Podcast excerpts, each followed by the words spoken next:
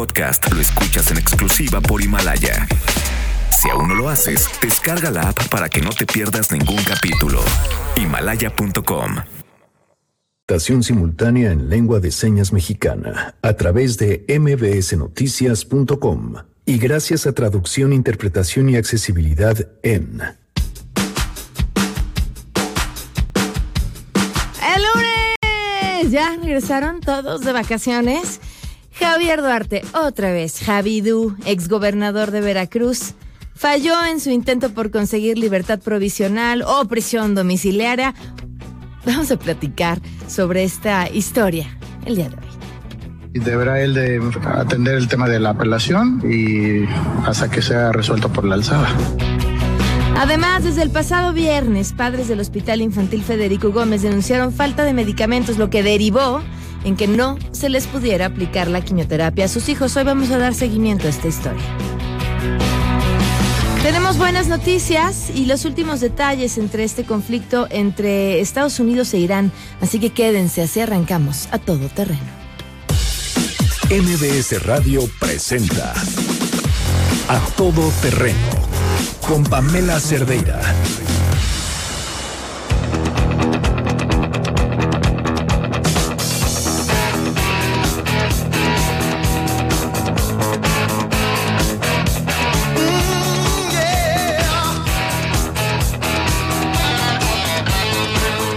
Janine, ¿cómo estás? Muy buenos días. Hola, Tardes. Pa. No, no, ya. Es la costumbre. No, no, la- a ver, las dos semanas cubriendo a Luis, dije buenas tardes infinidad de veces. Y eran las 6:45 de la mañana y yo, muy buenas tardes. 9 de la mañana, buenas tardes. Entonces, claro, ya después de dos semanas de reprogramarme, decir buenos días, se me van las cabras. Buenas tardes. Buenas tardes, Pam. Buen inicio de año para ti y para todos los que nos están escuchando. Hoy cambiamos un poquito la dinámica, arrancar los lunes con los grandes temas de todos los tiempos, del rock, o del, del, del, la- del género que, que cada quien desee. Hoy lo escogió Luis. Ok, Aquí es con esta canción que es todo un clásico. me parece perfecto. Y que nos digan qué canciones. quieren escuchar? Sí, qué canciones quieren escuchar. Muy bien, gracias, Jan. Gracias. Arroba Janine MB con sus propuestas.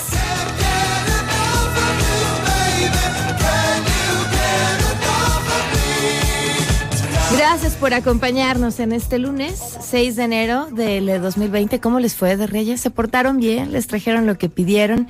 El teléfono en cabina 5166125, el número de WhatsApp 5533329585, el correo a todoterreno arroba mbs.com y en Twitter, Facebook e Instagram me encuentran como Pam Cerdera y estoy atenta a todos sus comentarios y lo que nos quieran compartir. Daniel Díaz en la interpretación de lengua de señas lo pueden seguir a través de www mbsnoticias.com. Bueno, pues les decía, este asunto de Javier Duarte, a quien le negaron la prisión domiciliaria en un pues ahora en, en una parte del juicio en la que habló, dio su versión y comentó muchas cosas, como siempre interesantes, y pues parte, parte de los espectáculos de Javier Duarte. Juan Carlos Alarcón, te escuchamos. Muy buenas tardes. Gracias, Pamela. Muy buenas tardes. El exgobernador de Veracruz, Javier Duarte de Ochoa, sufrió este sábado un revés jurídico, por lo que seguirá preso mientras concluye el proceso de apelación a la sentencia de nueve años por asociación delictuosa y lavado de dinero. Durante una audiencia celebrada en el Centro de Justicia Federal del Reclusorio Norte, el juez de control rechazó la petición de conceder la libertad con medidas cautelares al expriista. Consideró como acto ilegal el supuesto pacto que tuvo con el gobierno de Enrique Peña Nieto para solicitar licencia al cargo en octubre de 2016 y después refugiarse en Guatemala. Pablo Campuzano, abogado de Duarte, sostuvo que la determinación del juzgador no es acertada ya que la sustracción obedeció a un hecho fáctico y no jurídico. Existen la sustracción o el ánimo de enfrentar a la justicia, se refleja en diferentes cuestiones fácticas, como fue en este caso, no fue una cuestión jurídica, claramente no fue un contrato, según lo refirió él mismo en, la audiencia. Sin embargo, eso no no impide que haya existido y no impide que haya motivado su actuar en, en aquel momento, como él lo refirió la audiencia. Nosotros consideramos que eso es suficiente para un cambio objetivo en las circunstancias por las que se dictó la medida cautelar de prisión preventiva justificada En la audiencia que duró casi ocho horas, el exmandatario veracruzano también dijo que accedió a dicho acuerdo por lealtad e institucionalidad y para que dejaran de hostigar a su familia, ya que estaba seguro de su inocencia, por lo que no había nada que temer. A su vez, la fiscalía rechazó este argumento y pidió que no se tomara como atenuante para retirarle la prisión preventiva justificada al sentenciado, por lo que se opuso al cambio de dicha medida. La defensa pidió al juez la libertad de Duarte con medidas cautelares y señaló que el gobernador tiene a su disposición un departamento en Ciudad de México que fue arrendado por sus familiares desde diciembre pasado, aunque el juzgador admitió que el inculpado todavía está en condiciones de evadir la acción de la justicia. En consecuencia, Duarte permanecerá en el reclusorio norte mientras se resuelve la apelación que presentó por la condena de nueve años de cárcel. Informó Juan Carlos Alarcón. Gracias, Juan Carlos. Muy buenas tardes. Y le agradezco enormemente a Arturo Ángel, periodista animal político, quien nos acompaña vía telefónica. ¿Cómo estás? Muy buenos días. Tachit, muy buenas tardes. Hola, Pamela, buenas tardes. Y antes que nada, feliz año para ti y todo tu auditorio. Muchísimas gracias. Igualmente, eh, tú estuviste ahí, cuéntanos. Sí, pues eh, eh, una audiencia, yo te diría que de las más interesantes que van en los tres años del proceso que lleva este Javier Duarte, ¿no? Por esta acusación que en su, en su momento la PGR le hizo por lavado de dinero y por delincuencia organizada, delito que luego cambió a uno menos menos grave. Fue una audiencia larga de unas eh, siete horas más o menos entre la tarde y noche del sábado, en efecto solicitada por el propio Javier Duarte. Hay que recordar que él, él ya está sentenciado, ¿no? Eh, a nueve años de cárcel, luego de que él mismo aceptó una, una, una condena y una responsabilidad que ahora está apelando, ¿no? Y en diciembre pasado, gracias a un amparo que obtuvo de un tribunal federal, él consigue que su apelación transite, es decir, que en efecto un tribunal va a revisar cómo estuvo todo el proceso y la condena que se le dictó. Eso significa que esta, esta sentencia, digámoslo coloquialmente, este, entra como en stand-by, como en espera, ¿no? Y por lo tanto, el proceso se reabre. Entonces, Duarte no está preso ahorita, cumpliendo con una sentencia, porque hay que revisarla, sino digamos que está de nuevo en una situación de prisión preventiva, porque, porque el proceso aún no se cierra. Y esa fue la ventana que intentaron aprovechar, evidentemente, eh, el propio Javier Duarte y sus abogados, para decirle al juez que, oye, pues ninguno de los delitos por los cuales estoy sentenciado es de estos que ameritan prisión automática, lo era el de delincuencia organizada, pero se lo quitaron, como todos recordaremos, y por lo tanto tengo derecho pues a cumplir con mi pen, con, con el proceso, pues en libertad, ¿no? Incluso él reveló ahí con sus abogados que ya habían rentado un departamento en la Ciudad de México a través de un familiar por una renta de 25 mil pesos mensuales, que ya incluso habían dado un adelanto de seis meses de esa de esa renta y que ellos sugerían que podía ser un lugar para que él estuviera en prisión domiciliaria, ¿no? Pero sobre todo lo que intentaron explicar y fue lo que lo que volvió a esta audiencia bastante interesante es que eh, él nunca quiso, dice Duarte, pues él nunca quiso realmente escaparse,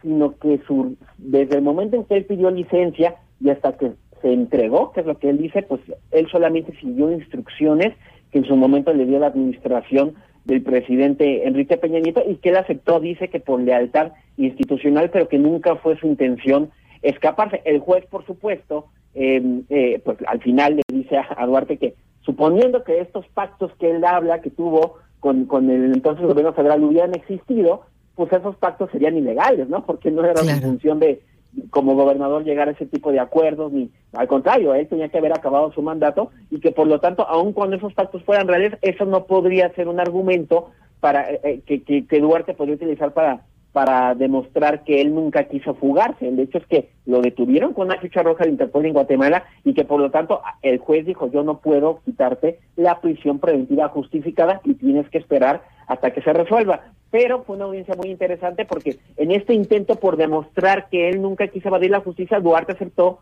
por primera vez en los tres años que llevamos de este largo proceso, aceptó sentarse en la silla de los testigos y ser cuestionado tanto por sus abogados como por los fiscales. Y eso volvió a la audiencia, además, pues bastante ríspida, porque eh, eh, eh los fiscales de, la, de la bueno, de la hoy Fiscalía General de la República, en especial un, un, fiscal de la Unidad de Asuntos Especiales, Manuel Lontiveros, fue, este, Manuel Granados, perdón, fue muy inquisitivo en cuestionar a Duarte, pues, de qué se trataba el supuesto pacto, incluso en algún momento le dice, oiga, lo que usted dice es el equivalente a un ladrón que se quiere, que se roba algo y que al verse acorralado, pues lo tira, y entonces ya no sería ladrón, pues es lo mismo que usted está diciendo, que al verse acorralado, pues se, se entrega, entonces no puede ser. Y en fin, varios episodios interesantes, insisto, de esta audiencia, que finalmente, pues el resultado fue que por el momento Duarte debe de continuar en prisión mientras se resuelve la apelación que, que él mismo tramitó, ¿no? Ahora, ¿cómo, ¿cómo leerlo? Porque de entrada Duarte es el rey del espectáculo y lo ha sido pues prácticamente desde antes de su misma detención, pero, pero yo creo que se ha, cre se ha acrecentado en, en, los momentos de la detención con los mensajes que decide mandar. ¿Te acuerdas con esta respuesta que todo el mundo tardó en, en, descifrar muchísimo y que había distintas lecturas, que si de dónde venía el texto y que si lo había cambiado y por qué lo había cambiado? De silencio, prudencia. Y Exacto, su, eh, los señalamientos hacia Enrique Peña Nieto que prácticamente empezaron pues a la par de que cambió el gobierno.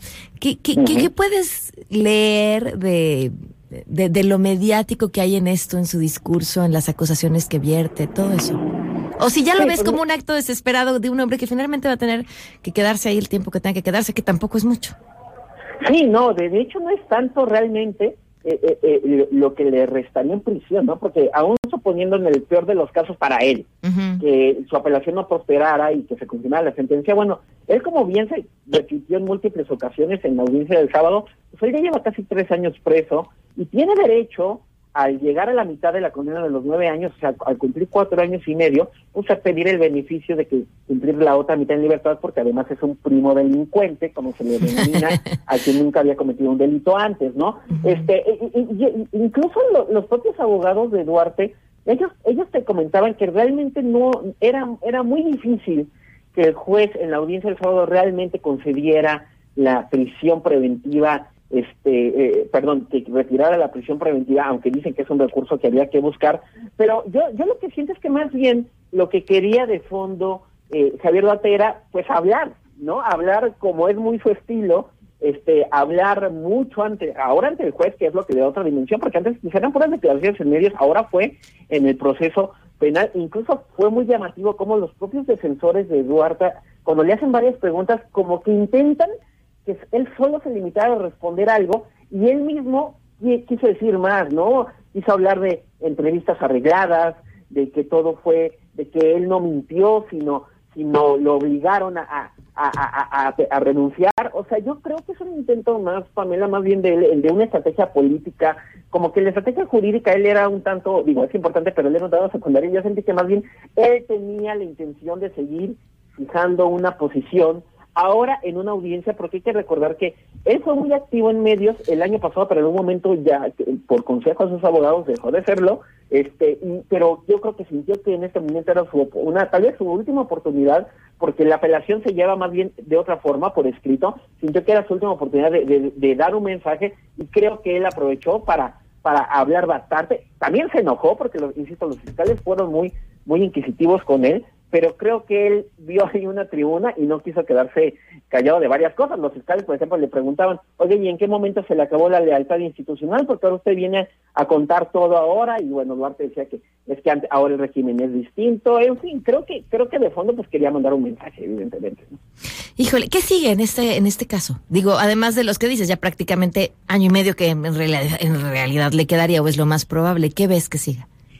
Pues la verdad es que va a ser muy interesante si re, incluso si realmente llega llega a estar en prisión al llegar la, la mitad de su sentencia, ¿eh? porque eh, digo en el tema de lo que pasó el sábado, eh, eh, la defensa tiene derecho a apelar o a interponer un amparo si siguen peleando que la prisión preventiva, esta prisión preventiva justificada eh, eh, si siguen queriendo que se quite, ¿no? Pero de fondo, el, el asunto importante, Pamela, es la apelación que ellos interpusieron en diciembre, porque ahí, ahí sí valen al fondo del caso, ¿no? Un, lo que va a ser un, un, un tribunal que unitario compuesto por un magistrado es revisar si ese juicio, bueno, ese proceso penal que se llevó en contra de Javier Duarte, que derivó en la sentencia, si se mantiene, ¿no? Lo que, lo que argumentan los abogados de Duarte es que las pruebas bancarias que se utilizaron en el caso del lavado de dinero en su contra eran ilegales porque la PGR, la entonces PGR nunca nunca pidió el, el, el, permiso de un juez para recabarlas. Okay. Y eso es cierto, esto ha provocado que sus coacusados en ese mismo proceso ya hayan quedado libres, pero Duarte tiene la dificultad de que él aceptó declararse culpable sin ir realmente al juicio. Entonces, sería interesante ver qué decisión toma ahí el tribunal, pero eso lo conoceremos dentro de dos meses y ahí lo que sabremos pues pueden ser varias cosas. Si se confirma la, la sentencia, lo que significaría que Duarte siguiera preso por lo menos hasta un año y medio más, pero también puede ser que el tribunal revoque todo y Duarte termine absuelto dentro de dos meses o que por lo menos se tenga que reponer otra vez todo el procedimiento. Entonces, la verdad es que vamos a tener, yo creo que noticias importantes de este caso eh, muy pronto, ¿no? En los próximos dos meses. Wow, pues estaremos al pendiente y te agradezco muchísimo que, que nos hayas acompañado para pues eh, contarnos todos estos pormenores de lo que sucedió el sábado. No, de nuevo, gracias a ustedes y un saludo. Gracias, Arturo Ángel, periodista de Animal Político, donde, bueno, traen, pues, por supuesto, toda esta historia, que parte de sus investigaciones fueron lo que dieron pie a esto que el día de hoy estamos contando. Tenemos buenas noticias. Citlali Sáenz, muy buenas tardes, te escuchamos. Hola Pamela, buenas tardes a ti, buenas tardes también a nuestros amigos del auditorio. Pues para el arranque de este año 2020, la Confederación de Cámaras Nacionales de Comercio, Servicios y Turismo, la Concanaco, descartó una alza generalizada en los precios de los productos. Y es que el presidente de la Concanaco, José Manuel López Campos, explicó que a pesar de que se anunció que se elevará el precio de algunos productos, esto no va a ser generalizado porque pues tendrán aumentos aquellos que fueron afectados por el incremento en el impuesto especial sobre producción y servicios que entró en vigor este año de manera limitada a las bebidas, cigarros y bueno, también como hay que recordar a las bebidas, a los cigarros y también a los combustibles. Señaló que el salario mínimo no generará presiones inflacionarias porque se acordó entre los sectores de trabajadores, empresarios y autoridades la recuperación gradual del poder adquisitivo de 1.4 millones de empleados que reciben esta remuneración de un universo de más de 21 millones de asalariados en la economía formal al momento que se aprobó. Y bueno, la decisión se tomó para evitar que se tuviera el efecto contrario si fuera a causa de inflación, ya que el aumento del salario pretende precisamente la recuperación del poder adquisitivo y que se fortalezca el consumo interno. El líder empresarial, Pamela, aclaró que las bebidas y cigarros tendrán un aumento en sus precios debido al incremento del IEP que entró en vigor este año y bueno, en el caso de los combustibles apuntó que el impacto en el costo final al consumidor se va a reflejar en centavos, ya que el precio base al que se aplica el IEPS y que tuvo un incremento de acuerdo a la inflación no se va a modificar.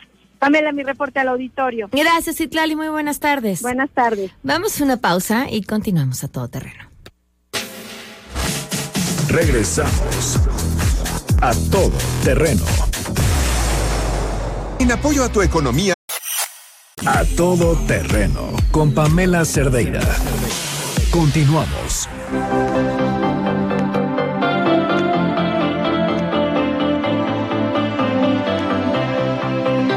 12 con 19, continuamos a todo terreno. Oigan, ya vi, ya vi esta serie que ya me había recomendado Fausto Ponce y que luego Susana Moscatel también me recomendó, que se llama The Morning Show, que es exclusiva del sistema de streaming de Apple, de, que se llama Apple TV. ¿Qué cosa? Quiero hacer una mesa para que lo discutamos, para que lo platiquemos, para que lo desmenucemos. Tengo insisto, tanto que decir, pero además me gustaría desmenuzarlo con gente que, que conoce esta experiencia desde adentro de los medios de comunicación. Yo trabajé en una televisora más de 10 años, pero he trabajado en muchos medios de comunicación. Entonces no, no, no me atrevería a hablar de una televisora, sino yo creo que de un sistema. Y, y, y es por esto que esta serie me parece brillante, uno, porque describe perfectamente bien lo que sucede hacia adentro, que yo creo que todas las industrias pasan por eso. Eso sería todavía más interesante de también platicar. Pero, ah, bueno, les explico. Aborda la temática es un, programa de estos de la mañana de noticias, que son formatos que en la televisión mexicana no tenemos, no así. Eh, quizá, lo que hace Paula Rojas se asemeja un poquito más. Es una mezcla entre eh, cualquier programa matutino de entretenimiento y un noticiero, ¿no? Pues más o menos ese híbrido.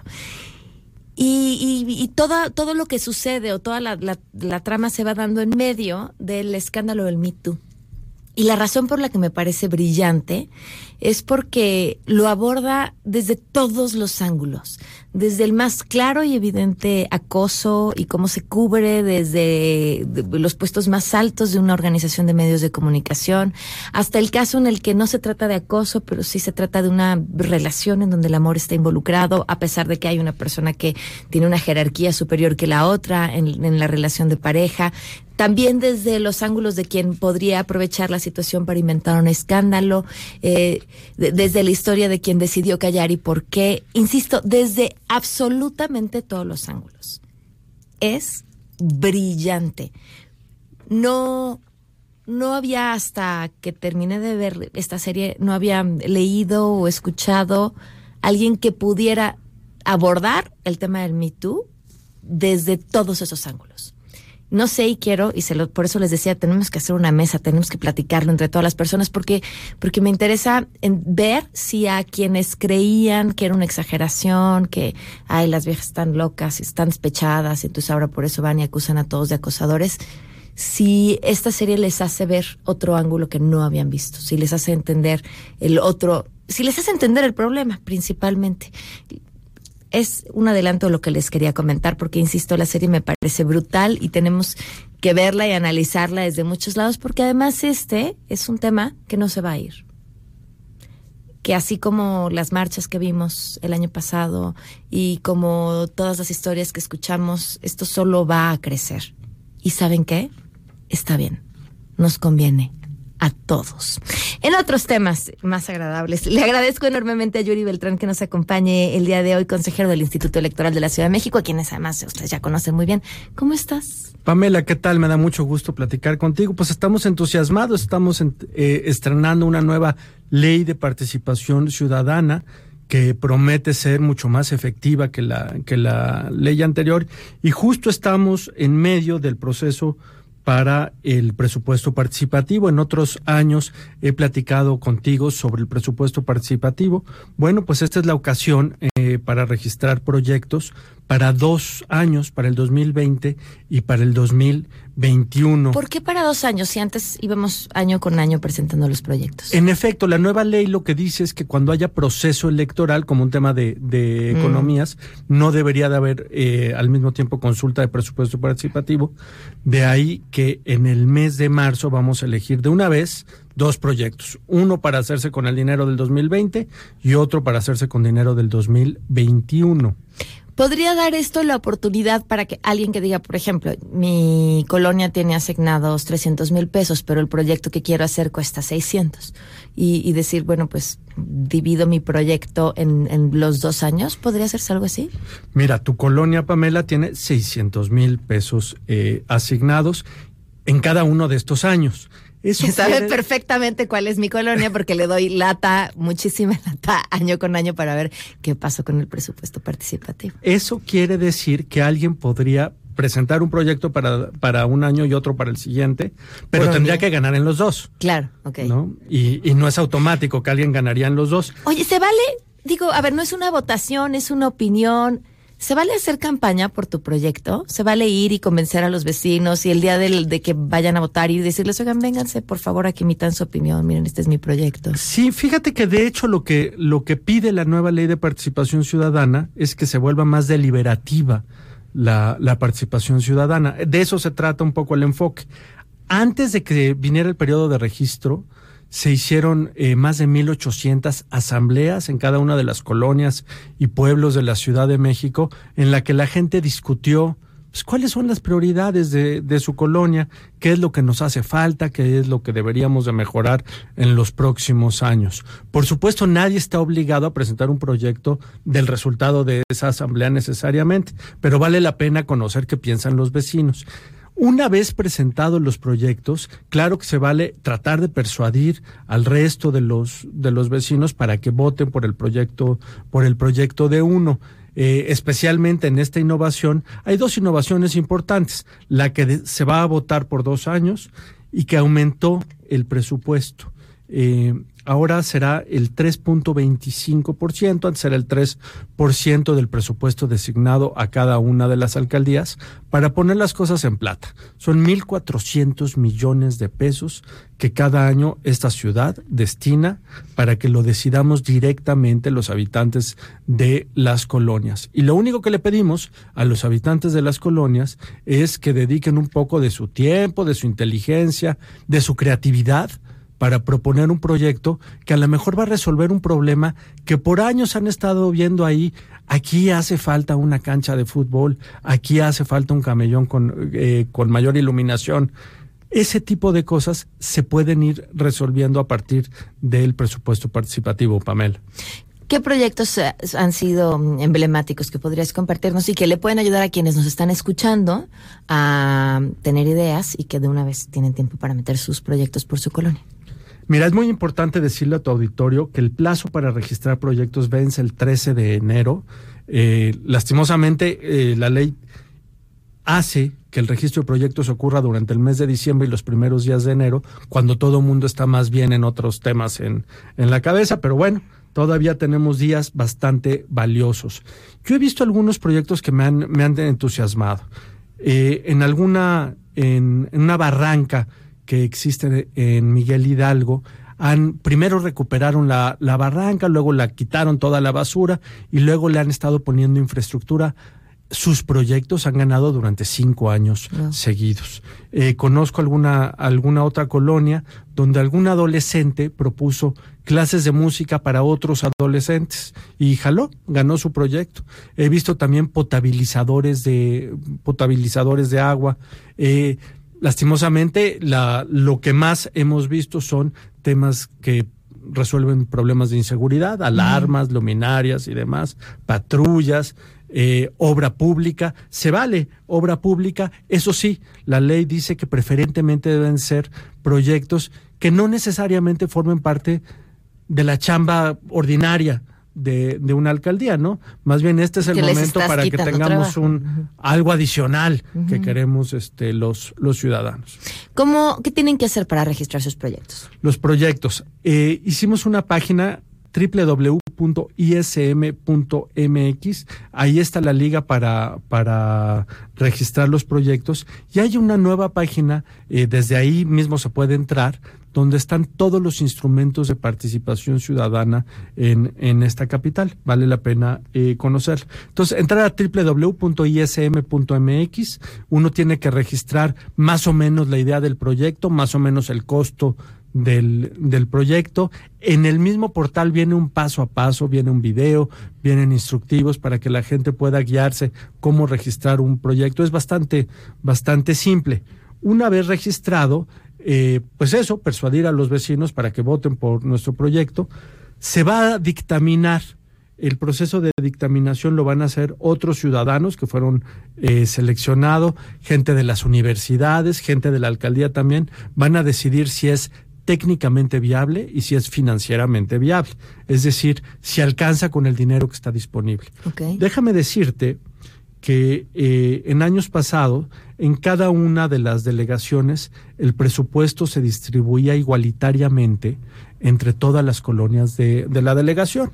Eso cambió la nueva ley dice que ahora se debe de, de, distribuir de manera progresiva, de tal suerte que a las eh, colonias, a los pueblos más grandes o a las que tienen mayores necesidades, les toca un poco más de recursos okay. que a las colonias más ricas o a las que tienen menor población. Ok, pues ahí está toda la información para que aprovechen y metan sus proyectos hasta el 13 de enero. El hasta el 13 de enero y es una magnífica oportunidad, Pamela, claro. para que los ciudadanos eh, mejoremos nuestra ciudad y mejoremos también la convivencia social. Cada uno de estos proyectos está resolviendo no problemas de un individuo, de una familia en específico, sino de toda la comunidad. Por eso vale la pena que, que los hagamos proyectos de todos, porque van a enchular la colonia para todos. Qué, qué gran, qué gran nombre. Muchísimas gracias, Yori. Y bueno, pues estamos al tanto después para platicar cómo les fue, cuántos proyectos entraron y darle seguimiento a esto. Será un gusto platicar contigo. Muchas gracias. Vamos a una pausa y continuamos.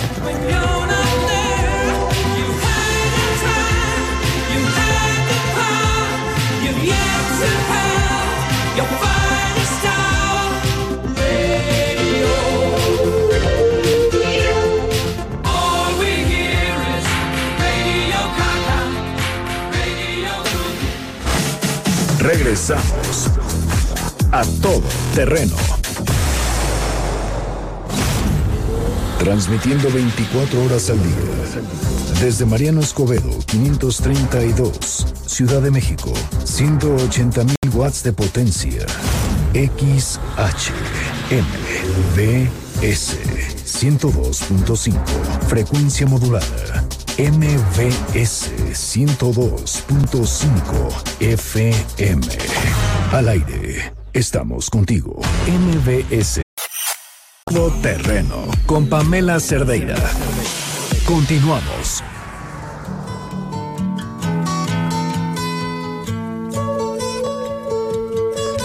Con 33, continuamos a todo terreno. Le agradezco muchísimo a Israel Rivas, él es padre de Dana. Dana es eh, paciente con cáncer.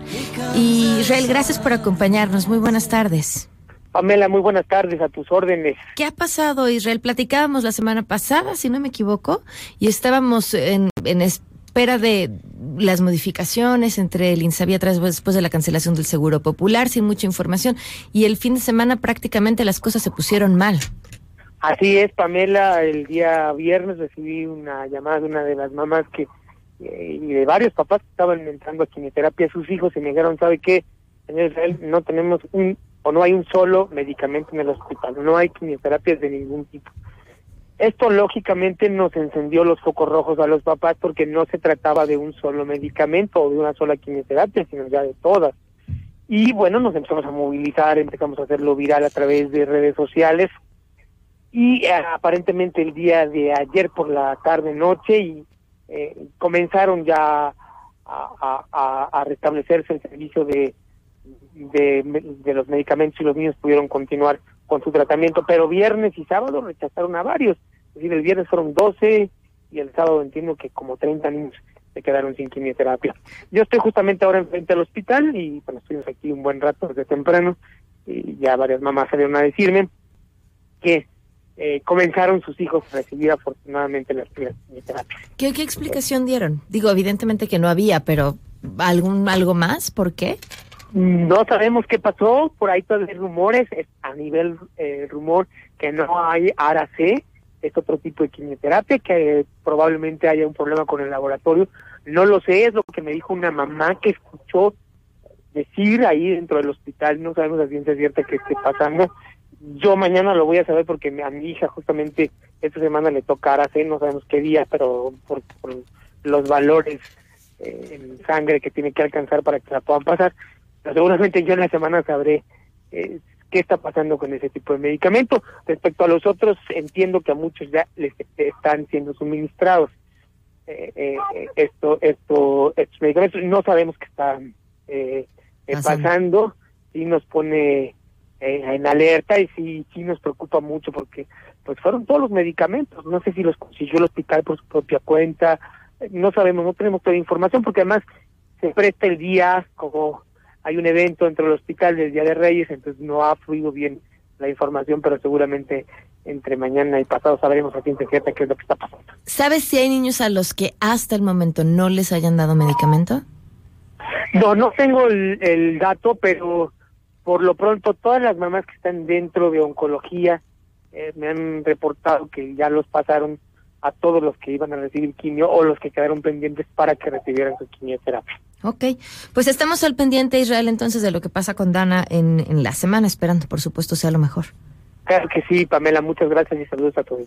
Gracias, Israel, muy buenas tardes. Eh, le agradezco enormemente a Aurora Medina Sansón, ella es oncóloga pediatra, miembro del Sistema Nacional de Investigadores. Eh, doctora, gracias por acompañarnos, muy buenas tardes. Buenas tardes. ¿Qué pasa cuando el medicamento no se da en el momento en el que se tiene que dar? Bueno, eh, hay varias cosas que considerar. Por una parte, bueno, las combinaciones de medicamentos están ya predefinidas y preconsideradas para digamos, tener una, una mayor efectividad contra el- la neoplasia, eh, ya sea leucemia o cualquier otro tipo de tumor sólido. Por una parte, necesitamos tener la combinación completa para dentro de un esquema para tener la efectividad deseada, pero por otra parte, pues necesitamos también eh, tener esa combinación para reducir el riesgo de toxicidad, ya que si, por ejemplo, sustituimos un medicamento por otro, pues cabe la posibilidad de que aumentemos la toxicidad, ya que algunos medicamentos producen más eh, supresión de la, de la médula, es decir, de las células de la sangre, y, y, y las combinaciones están hechas para reducir los efectos secundarios a la vez que se potencializa el efecto antitumoral de esa combinación que se llaman esquemas. Es importante eh, que las que la quimioterapia se administre a tiempo, que haya un tiempo eh, deseable también ya predefinido en los esquemas entre la administración de una quimioterapia y otra. Entonces, cada vez que una eh, quimioterapia, vamos a suponer, no se pone, eh, por la razón que sea, puede suceder que el paciente tiene defensas bajas y no se puede poner la quimioterapia, o puede pasar que no el paciente no vino a sus consultas o o que el paciente o simplemente que no se dispone del medicamento por las razones que sean. Entonces, esto aumenta el riesgo de recaídas y en ese sentido se puede comprometer la vida de los pacientes. ¿De qué tamaño es esa ventana de posibilidad para, para mm, poner en un momento distinto sin, con el menor riesgo? Ajá, bueno, depende de la enfermedad. Por ejemplo, en el caso de la leucemia aguda linfoblástica, que es la neoplasia maligna más frecuente de la edad pediátrica, es decir, Ajá. entre niños y adolescentes, generalmente las quimioterapias se ponen cada semana. Si no hay ninguna complicación o situaciones que lo contraindiquen médicamente, se debe poner cada semana. En otras neoplasias, en tumores sólidos, por ejemplo, los esquemas generalmente se aplican cada tres a cuatro semanas. Entonces, lo ideal es no pasar estos tiempos por las eh, razones que ya comentamos. Doctor, algo que, que le parezca importante agregar justo sobre este tema. Pues el sí, esto que, que de la, la aplicación oportuna, eh, realmente eh, en México, pues hay la, la, los resultados en el tratamiento del cáncer en niños, pues son muy, son muy heterogéneos dependiendo de dónde se traten los niños.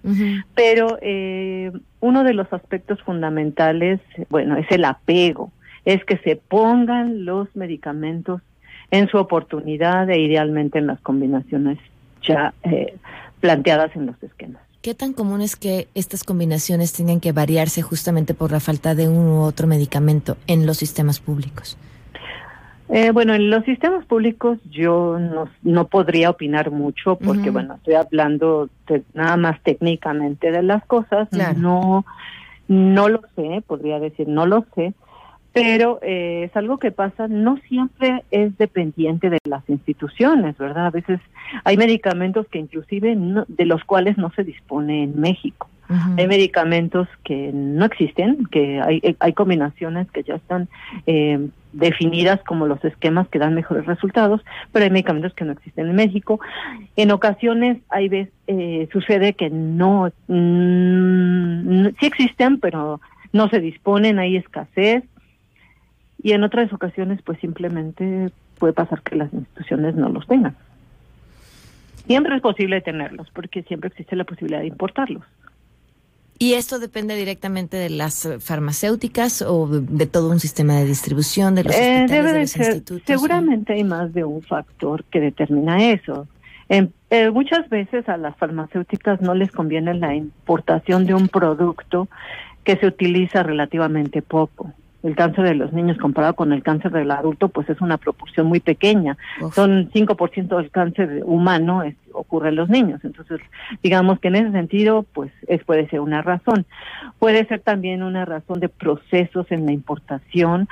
Eh, puede también ocurrir que no, no están aceptados para esa indicación, aunque en el mundo se, se utilicen así. Y puede ser una cuestión, pues también del sistema de compras-ventas dentro de las instituciones. ¿Qué pasa cuando un medicamento no se importa porque no es negocio para la farmacéutica, en, qué lugar queda el paciente. Y hablo aquí, sí, pues bajo todos los sistemas, o sea, el, privado y el, y el público. ¿Qué alternativas tienen? Que, mire, no, generalmente no hay un solo esquema para cada neoplasia. Y hay medicamentos que pueden ser equivalentes. Hay medicamentos que son insustituibles, pero nosotros tenemos que trabajar con lo que tenemos. Hacemos lo que podemos y con lo que tenemos. Entonces, muchas veces adecuamos. Pero generalmente estas adecuaciones son de manera permanente. Ya sabemos que en México no hay este, este medicamento, estos son los esquemas que manejamos. El problema es cuando frecuentemente hay desabasto de uno u otro producto. Eso sí genera un problema, porque estarlo subsanando, eso es mucho más complicado. Porque si hoy no hay vincristina y mañana no hay tampoco ciclofosfamida y así, eso resulta mucho más complicado. Pues doctora, muchas gracias por habernos acompañado esta tarde. Claro, ¿de qué? Al contrario. Hasta luego, muy buenas tardes. La doctora Aurora Medina Sansón sobre este tema de la falta de medicamentos en el caso específico de los niños con cáncer. Fíjense entender lo que puede ser posponer un tratamiento un día o dos, cuando la regularidad con la que se tiene que poner es cada semana. Vamos a una pausa y volvemos.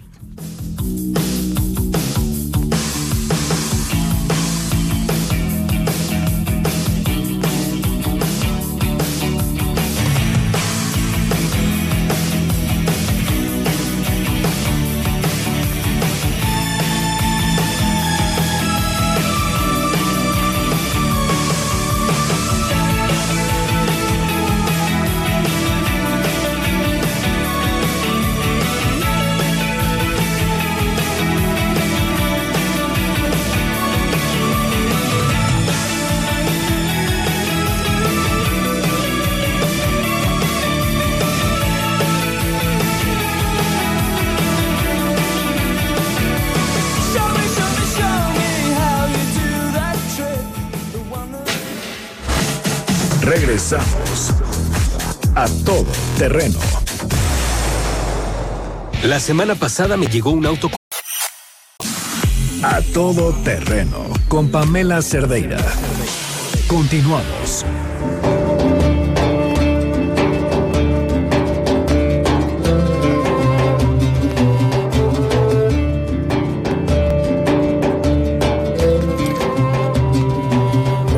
47 minutos en la línea Fausto Pretelín. Fausto, ¿cómo estás? Qué gusto escucharte. Igualmente, Pamela, ¿cómo estás? Muy bien, pues el mundo cayéndose a pedazos otra vez. Otra vez, ¿verdad? Ya es costumbre. ya sé, y, necesitamos eh, tu guía para entender pues todo esto que, que la gente me parece dramáticamente interpretado como lo que podría ser el inicio de la Tercera Guerra Mundial, pero que, pero que cae en el, en, más bien en un entorno político, eh, en un periodo electoral eh, estadounidense, con un presidente sumamente incendiario, escandaloso y mediático, pero tú eh, ayúdanos a entender lo que está pasando. Bueno, Pamela, mira, pues por dónde empezar, yo diría que Estados Unidos pasa a un segundo nivel de lo que fue eh, la ruptura o el distanciamiento que tuvo Donald Trump el año pasado de este acuerdo nuclear que firmó Barack Obama en el 2015. Esto fue una decisión política que tomó eh, Donald Trump, inclusive ya cuando era, desde cuando era eh, candidato republicano. Y ahora pues se da un paso más, es decir, no solamente despeja toda duda de que pudiera regresar en algún momento a una negociación con Irán, sino que al contrario, pues mata a uno de los personajes, a uno de los objetivos eh, más sensibles para el régimen iraní, particularmente desde el ángulo sagrado, si se permite la expresión, de eh, del ayatollah eh, Khomeini. Y eso, pues, eh, pues deteriora más eh, la situación en Oriente Medio, eh, agita de alguna manera muchas batallas que están ahí eh, eh, pendientes o están creciendo, por ejemplo, yo te diría el tema de Israel eh, contra Irán, el tema eh, de Arabia Saudita frente a Irán, la batalla de los chiitas y sunitas, que más allá de los países en aquella región es una batalla de etnias, entre etnias. Hay que recordar, Radio Escuchas, que los iraníes son chiitas y que colaboraron con pues ubicar a, a, Obama, a, perdón, a Obama, no, a Osama Bin Laden eh, en aquel en aquel acto en donde precisamente el presidente Obama estaba siguiendo puntualmente a través de, de las cámaras y videos allá en la Casa Blanca ¿Por qué Osama Bin Laden pues era sunita, como los árabes sauditas mm. particularmente, o como el Estado Islámico, que también hay que decir que ayudó a Irán, a pesar de que no tiene relaciones diplomáticas con Estados Unidos, para eh, dar la batalla contra este grupo terrorista y particularmente quien lo encabezó fue el general Qasem Soleimani, que esa de alguna manera pues eh, llama mucho la atención porque ahora ya es el o fue el enemigo número uno de Estados Unidos o de los principales enemigos de Estados Unidos, ¿no? Entonces, eh, si te fijas también son muchas variables las que están de alguna manera moviendo esta decisión de Trump, que por primera vez después de tres años de su gobierno creo que toma una decisión de política exterior eh, que cambia o que va a cambiar y está cambiando ya la, dinámica de la geopolítica en la región, ¿no? Ahora, ¿de qué manera la cambia? ¿En qué papel queda Irak utilizado como campo de batalla? ¿Y qué implicaciones tiene, pues no sé, para la seguridad mundial que Irán se retire también de este acuerdo? Sí, bueno, mira, primero Irak, eh, como tú bien dices, es eh, digamos que el tercer país afectado, porque ni es Irán ni es Estados Unidos, sino que ha ocurrió en, en Irak Irak vive una época muy muy difícil porque lleva dos o tres meses los iraquíes saliendo a las calles a manifestarse en contra de la corrupción de su gobierno. Y después se ocurre este evento en donde se olvidan de ese tema y unen filas en contra de la presencia de los militares de Estados Unidos en Irak. Si tú recuerdas, a raíz de la guerra en 2001, pues se empezó una invasión de Estados Unidos en esa región sale en 2011 el ejército de Estados Unidos, pero vuelve a regresar hacia el 2013-2014 para luchar en contra del Estado Islámico. Y a partir de, esta situación, la semana pasada, inclusive ya cuando los iraquíes rodean a la embajada de Estados Unidos en Bagdad, eh, por lo que había ocurrido unos días antes, es decir, cuando Estados Unidos mata a 25 miembros de una célula proiraní eh, en Irak, eh, la condición del primer ministro era que despejaran embajadas si no él hubiera renunciado, pero eh, se comprometió a llevar a su Congreso, al Congreso de Irak, una resolución para que Estados Unidos abandone por fin el territorio, sus, su, su ejército. Ayer Pamela Donald Trump amenazó de que no va a sacar a, las, eh, su, a su ejército de Irak y que tuvieran mucho cuidado los iraquíes en tomar represalias porque habría una sanción económica muy fuerte en su contra, ¿no? Entonces, con eso te contesto la primera pregunta. Y la segunda, eh, las indicaciones, me preguntaste sobre Irán. Eh, no recuerdo tu pregunta, perdón. Eh, era sobre la retirada de este acuerdo por parte de Irán. Sí, ayer mismo, Pamela, el gobierno de Irán dijo que ahora sí se desentiende de este acuerdo, lo da por muerto, y eso puso las alarmas en países como Francia, por ejemplo, que tiene muchas inversiones en Irán, e Irán en Francia, y eh, a, raíz de las sanciones económicas que le puso Trump a Irán, prácticamente el 80% de su petróleo, el, petróleo iraní, ya no lo puede vender al exterior. Y en ese sentido está ahogando las finanzas eh, públicas de Irán, afecta mucho a su economía del país y pues Irán va hacia adelante con la producción del arma nuclear. Ahora, hoy, Irán, eh, perdón, hoy Trump tuiteó con mayúsculas que jamás Irán va a tener un arma nuclear. Así como piensa en, mayúsculas todo el tiempo, que desesperación. Ahora, ¿quién se beneficia de todo esto? Bueno, son muchos los que se benefician. Yo te diría que primero el presidente de, Israel, eh, hay que recordar eh, que van tres elecciones prácticamente empatadas y que no ha logrado eh, lograr, perdón, no ha logrado obtener una mayoría absoluta, absoluta en el Congreso se fortalece porque los israelíes van a cerrar filas con Benjamin Netanyahu, su presidente. Él continúa con eh, la población en territorios eh, ocupados, ¿no? Eh, sigue construyendo, perdón, en territorios ocupados, edificios, domicilios, gente de, israelíes que se van pues expandiendo en esa zona y gana confianza. Gana confianza también el, el pues el príncipe heredero árabe eh, después de que tuvo una temporada muy mala, ¿no? Cuando ordena matar a uno de los periodistas eh, eh, más críticos en Arabia Saudita, allá en Turquía, eh, pues él de alguna manera también gana, porque Irán pues es su enemigo número uno. Recuerdas, Pamela, que hace un en septiembre hubo un ataque con drones de los hutíes yemeníes, que son apoyados por Irán, en uno de los eh, principales bases este, petroleras allá en Arabia Saudita. Y a partir de ahí hay que decirlo y recordar que creció la tensión en esa en esa región. Eh, gana también eh, Bachar al-Assad, el presidente de Siria, por la enorme, eh, digamos, eh, crisis que genera este tipo de decisiones. Y por supuesto el Estado Islámico, que de alguna manera ya nadie lo va a recordar en estos momentos. Y ellos, pues, lógicamente, eh, también van a crecer, quizás eh, a través de algunos ataques. No es posible.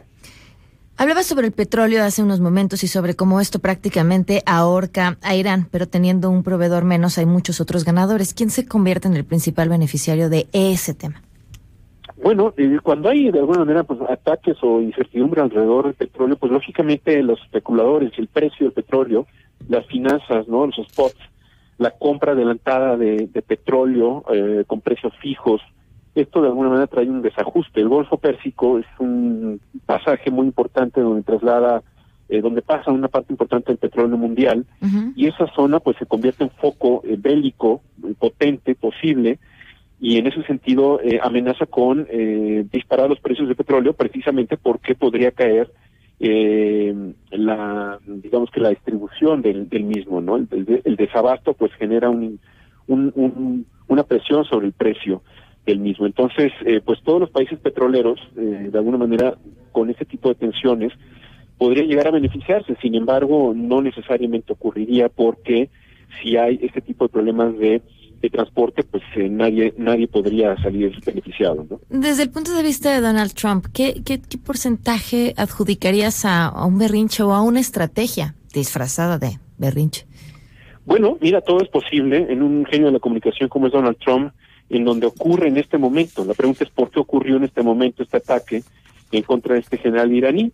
Evidentemente sí hay especulación sobre de que la popularidad se podría disparar a favor de Donald Trump, porque pues en todo país se cierra filas con el presidente que está eh, amenazando guerra o está en guerra, o lo peor del caso es que si, si murieran eh, estadounidenses, eso generaría precisamente mayor cohesión alrededor del presidente de Estados Unidos.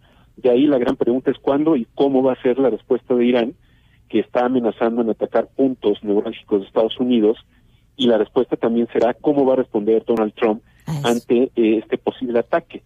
Pues estamos en, pues, en un momento de una escalada posible, y ante esta escalada, pues lógicamente el juicio de Donald Trump pasaría no a segundo ni a tercer plano, sino prácticamente se disiparía en la agenda global y todo apuntaría a incrementar su popularidad hacia las elecciones presidenciales del próximo noviembre. Ok. Pues eh, Fausto, te agradezco enormemente que nos des luz sobre este tema en el que vaya, con tanto jugador es eh, complicado y extenso para entender. Así es, a veces se complica, Pamela. Te agradezco mucho. Muy buenas tardes. Gracias a ti, no, no, no dejen de leer a Fausto Pretelín en El Economista para entender lo que pasa en el mundo, que además tarde o temprano también llega para acá. En unos momentos, en A Todo Terreno. No, o sea, en realidad queremos saber qué va a pasar más tarde. Sheila, bienvenida, gracias por acompañarnos. ¿Qué se está cocinando? Gracias, Pam. Pues estamos arrancando motores, Ajá. estamos empezando el año. No, no, me va a quedar otra hora, era lo que les queríamos decir sutilmente. Espero a Manuel no le moleste. No, ahorita se une, Manuel. Ah, perfecto. Oye, Pam, pues hoy eh, un tema importante. El presidente López Obrador va a estar en Morelos. Ahí va a encabezar la entrega de obra pública en una unidad deportiva en el municipio de Ayala y más tarde va a encabezar el festejo por el Día de las Enfermeras y los Enfermeros en Huastepec, en, el centro vacacional del IMSS Huastepec. Y vamos a estar atentos porque un grupo de campesinos eh, y también familiares de Emiliano Zapata comentaron que iban a hacer una protesta en, en este marco. Entonces vamos a ver si no hay ahí alguna algún recibimiento especial para el presidente en esta gira de trabajo que realiza en Morelos. Estaremos al tanto. Gracias, Gracias Sheila. a ti. Les invito a que lean mi columna en El Economista esta semana, eh, sobre todo aquellos que tengan hijas e hijos que se conectan a la red, o sea, todas las personas, sobre algo que le pasó a alguien que, vaya, decir que es una actividad riesgosa me parece poco. Lo platicamos mañana, léanlo, se los comparto en mis redes sociales y mañana platicamos sobre esto. Y más gracias a Jorge Ortiz de Pinedo que nos está, tienen en gorda, nos mandó una rosca de reyes. Le mandamos un fuerte abrazo y se quedan en mesa para todos. Soy Pamela Cerdeira, buen inicio de semana.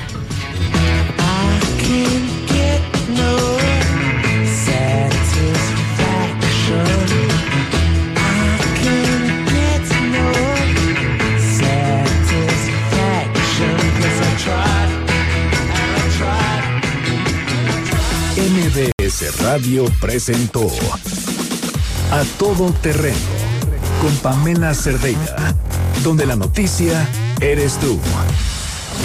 MBS XH MBS 102.5 Estudios y oficinas en Mariano Escobedo 532, Ciudad de México. 180.000 watts de potencia en frecuencia modulada, 24 horas al día.